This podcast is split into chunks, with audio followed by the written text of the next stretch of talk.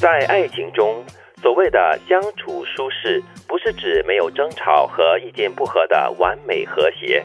恰恰相反的，正是借故吵架的源头。两个人都能够坦白自己的性格和观点，才能够让两个人更深入的去了解对方。一段好的爱情是互不猜忌，也互不赞誉，安如平日。你和我说话像对自己说话一样，我和你说话也像对自己说话一样。前半段认同，后半段呃，他说互不赞誉，我就有所保留了、嗯对因为我们对自己说话也会赞扬一下自己啊， 对啊，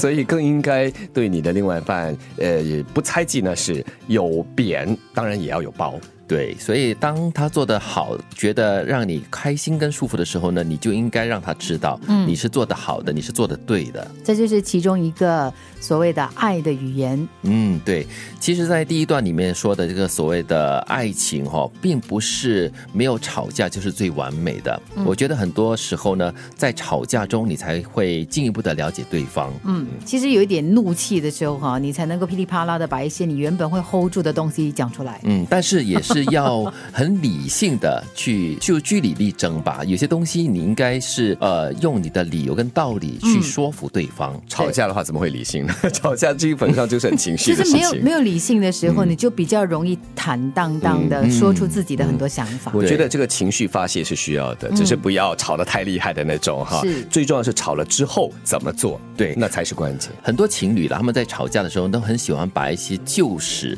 搬出来，就是你，哎呀，你就是那一年呢，就是怎么怎么怎么怎么翻旧账嗯你那时候怎么怎么对翻旧账，对，或者是做一些比较人身攻击的，就是攻击他的性格的弱点。我们对人不对事。对， 但是很难 呢，就是很难做得到，真的是对事不对人哦。很多但是时候嗯啊，，刚才我就说嘛，这个情绪要发泄出来。不过我们也经常听到那些婚姻辅导员说，呃，有些事情真的是不能碰的，嗯，因为你一旦说的话，这个伤疤一挖了出来之后，可能会愈合，不过那个疤痕就在那里了。嗯，伤痕是一直会存在的。是有那个伤痕才会提醒你说，可能你们在为什么事情在争吵的时候呢，所带出来的一些问题，嗯，那也是一个很好的提醒了。所以吵架也要讲究艺术和嗯方法。 其实最好还是不要吵架了，我觉得意见不合还不错。嗯，意见不合的时候，就是大家都可以讨相论对的提出对自己的看法啦、意见或者是感受，然后好好的讨论一下，嗯，都可以更好的了解彼此嘛。嗯，我是一个不太会吵架的人，所以我很难想象吵架这件 事。对我也是不能够吵架的，一吵架那个泪就飙出来了，尤其是跟你很在乎的人吵架嗯对，亲人啦，或者是对你最爱的人，嗯，呃，吵架呢，或者是意见不合，就是大家可以讨论，互相讨论的话呢，就不会有猜忌，嗯，因为有些东西你就摊开来说了嘛，嗯对我觉得猜忌在一段感情关系里面是最要不得的一个问题我吧，我觉得在听节目的很多的朋友可能都有这样的感触或者是经历哦。嗯有多少的那个情谊是因为所谓的猜忌跟不对理解，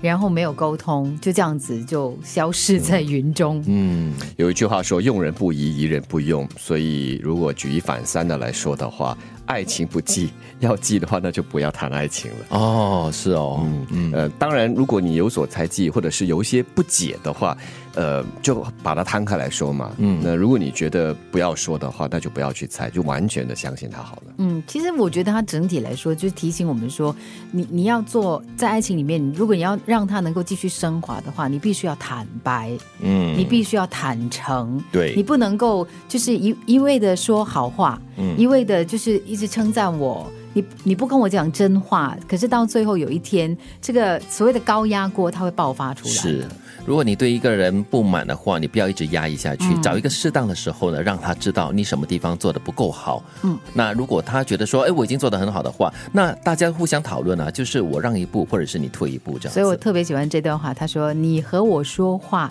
像对自己说话一样，我和你说话也像对自己说话一样。”在爱情中，所谓的相处舒适，不是指没有争吵和意见不合的完美和谐，恰恰相反的，正是借故吵架的源头。两个人都能够坦白自己的性格和观点，才能够让两个人更深入的去了解对方。一段好的爱情是互不猜忌，也互不赞誉，安如平日。你和我说话像对自己说话一样，我和你说话也像对自己说话一样，